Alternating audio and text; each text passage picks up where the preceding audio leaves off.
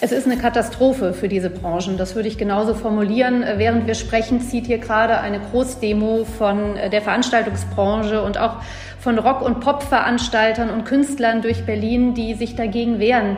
Klar ist, für diese beiden Branchen steht wirklich ja, ihre Existenz auf dem Spiel. Gastro- und Kulturbetriebe könnten im November zubleiben. Das ist bereits am Mittwochnachmittag von der Ministerpräsidentenkonferenz in Berlin zu hören gewesen. Alles deutet auf bundesweit einheitliche Corona-Maßnahmen in der Pandemie hin. Das hatte sich NRW-Ministerpräsident Laschet auch vorab so gewünscht. Darum geht es jetzt hier im Podcast. Ich bin Florian Pustlauk. Hi. Der Rheinische Post Aufwacher. Das Update am Nachmittag. Gleich habe ich auch noch die aktuellen Infos zum Feierabend für euch. Erstmal schön, dass ihr dabei seid.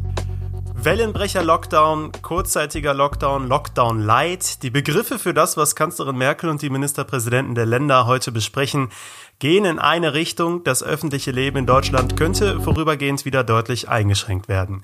Kerstin Münstermann sitzt für die Rheinische Post in Berlin und beobachtet das heutige Treffen also besonders. Hi. Hallo aus Berlin.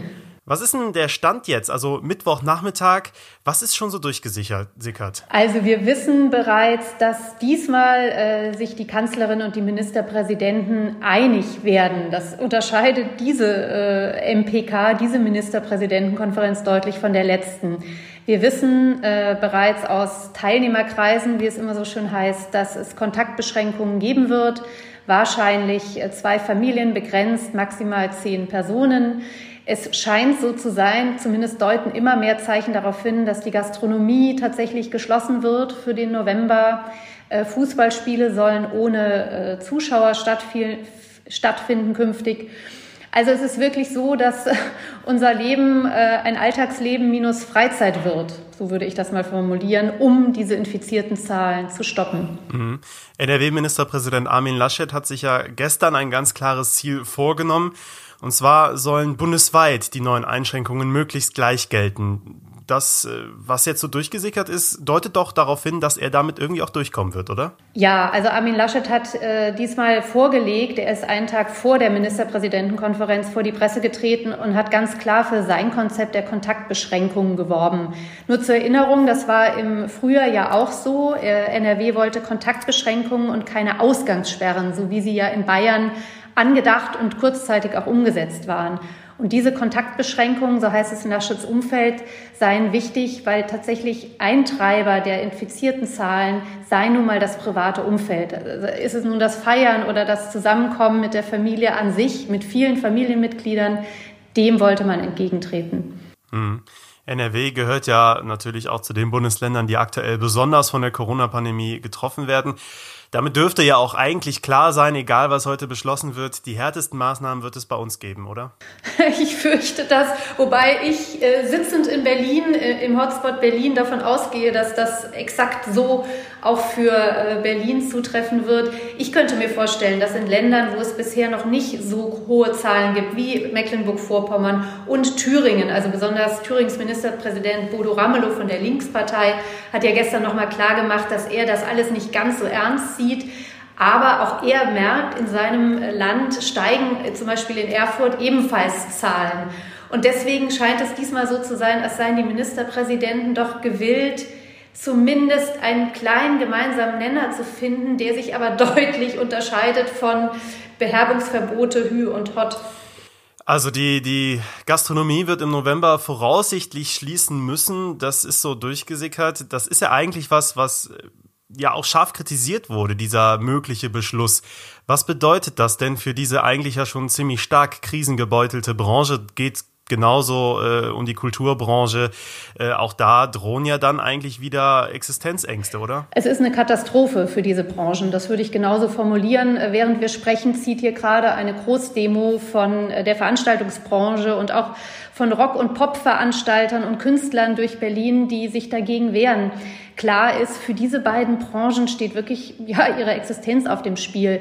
Man will gegensteuern bei der Gastronomie und bei den Veranstaltern. Äh, Finanzminister Olaf Scholz und Wirtschaftsminister Peter Altmaier wollen morgen einen Plan dazu vorstellen. Und 75 Prozent, so sagt man jetzt, der Einnahmeausfälle ersetzen zu wollen. Ich frage mich nur, wie, A, wie wird das berechnet? Kommt das wirklich bei jeder kleinen Gaststätte und Bar um die Ecke an?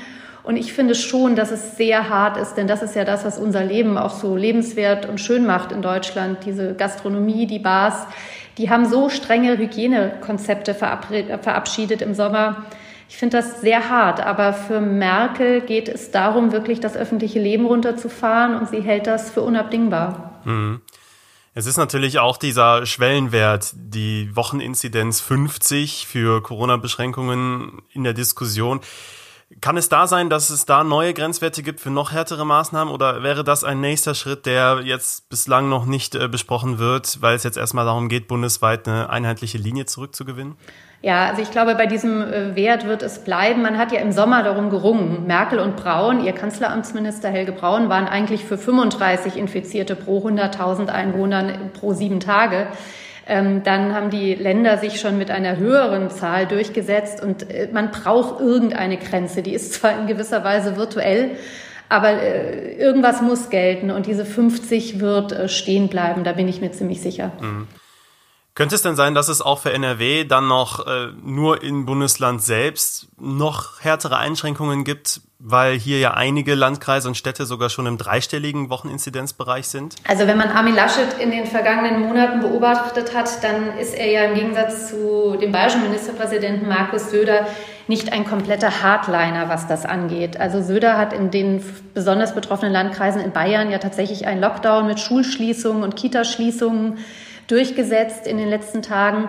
Ich glaube, dass in NRW Armin Laschet zusammen mit dem Regierungspartner FDP im Übrigen das nicht tun wird. Für ihn ist es oberste Prämisse, wirklich Schulen aufzuhalten. Er galt ja ein bisschen als Mr. Locker in den vergangenen Monaten ohnehin.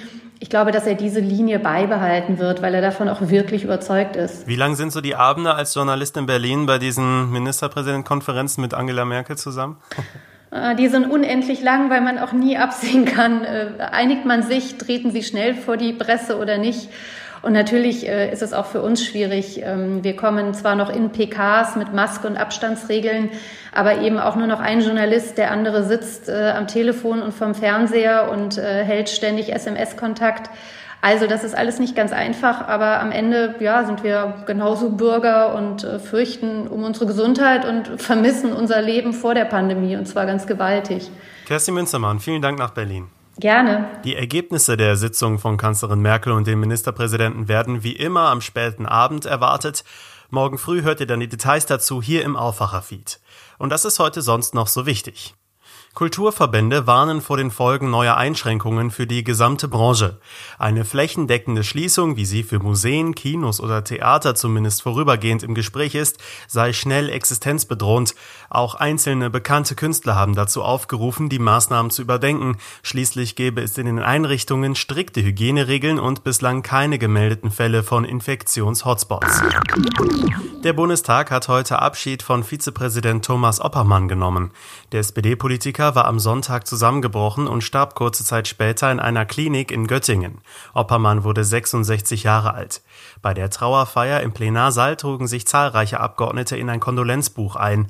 Oppermann war seit 2017 Vizepräsident des Bundestags, dem er seit 2005 angehörte. Oppermann war in der vergangenen Wahlperiode auch der Vorsitzende der SPD-Fraktion.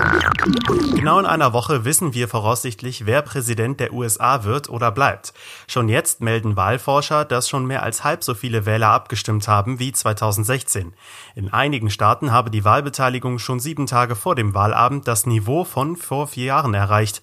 Die Daten kommen von US Elections Project, einer Erhebung des Politikwissenschaftlers Michael McDonald von der Universität Florida.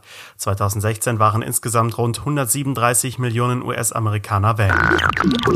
Das französische Satiremagazin Charlie Hebdo hat in der Türkei große Empörung ausgelöst. Die Titelseite zeigt eine Karikatur Erdogans. Das sei obszön, verurteilte der türkische Präsident und verstärkt den türkisch-französischen Streit. Er rief dazu auf, französische Marken zu boykottieren. Dem französischen Präsidenten Macron warf Erdogan mehrfach vor, Islamophobie zu unterstützen.